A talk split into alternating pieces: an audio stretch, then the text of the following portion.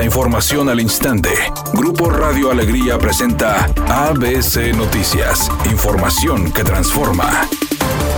¿Qué tal? Muy buenas tardes, esta es la información. Las condiciones climatológicas y las altas emisiones de partículas contaminantes han convertido los meses de noviembre y diciembre en los periodos con el aire más sucio en la zona metropolitana de Monterrey. Así lo revelan las estadísticas de las autoridades y especialistas consultados por ABC Noticias, quienes señalaron que las enfermedades respiratorias se disparan hasta un 20% en este periodo de fin de año. Los expertos explicaron que las personas que padecen de asma, enfermedades pulmonares, fibrosis pulmonar o problemas cardiovasculares corren el riesgo de agudizar sus síntomas y a esto se suman las patologías relacionadas a las alergias. Históricamente, la época de fin de año, cuando las temperaturas empiezan a descender, la ciudad sufre de un efecto invernadero que mantiene la contaminación atrapada y nos obliga a respirarla.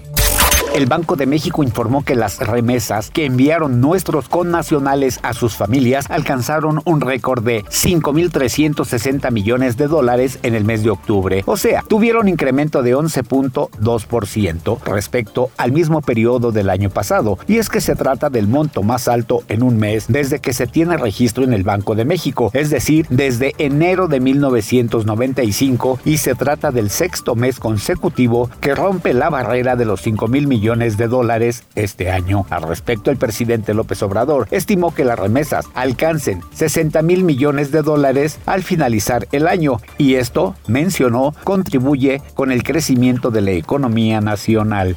Editorial ABC con Eduardo Garza. La mala calidad del aire está empeorando en la zona metropolitana. No se ven ni se escuchan programas de concientización contundentes. No hay campañas de difusión preventiva. Estado, municipios, diputados diputados andan en la grilla, mientras la ciudad está bajo una capa de smog que provoca enfermedades respiratorias, cánceres y muerte. Así las cosas en blanco y negro, al menos esa es mi opinión y nada más. ABC Deportes informa, el equipo de fútbol americano de los auténticos Tigres Juvenil va a tener final el próximo viernes 7 de la tarde en el Estadio Gaspar Más. Se enfrentan a los otros Tigres, pero del CCH, de la Universidad Autónoma de México, de la UNAM. Buen partido de fútbol americano, Campeonato Nacional Juvenil. Se decide, vamos a ver qué Tigres es el campeón, si los auténticos o los de la UNAM. La actriz y ex primera dama Angélica Rivera reapareció en las redes sociales. Resulta que compartió una fotografía acompañada ni más ni menos que de Stefano Gabbana, el diseñador. Ella portaba incluso un atuendo de la marca que según los especialistas rebasaba los 300 mil pesos.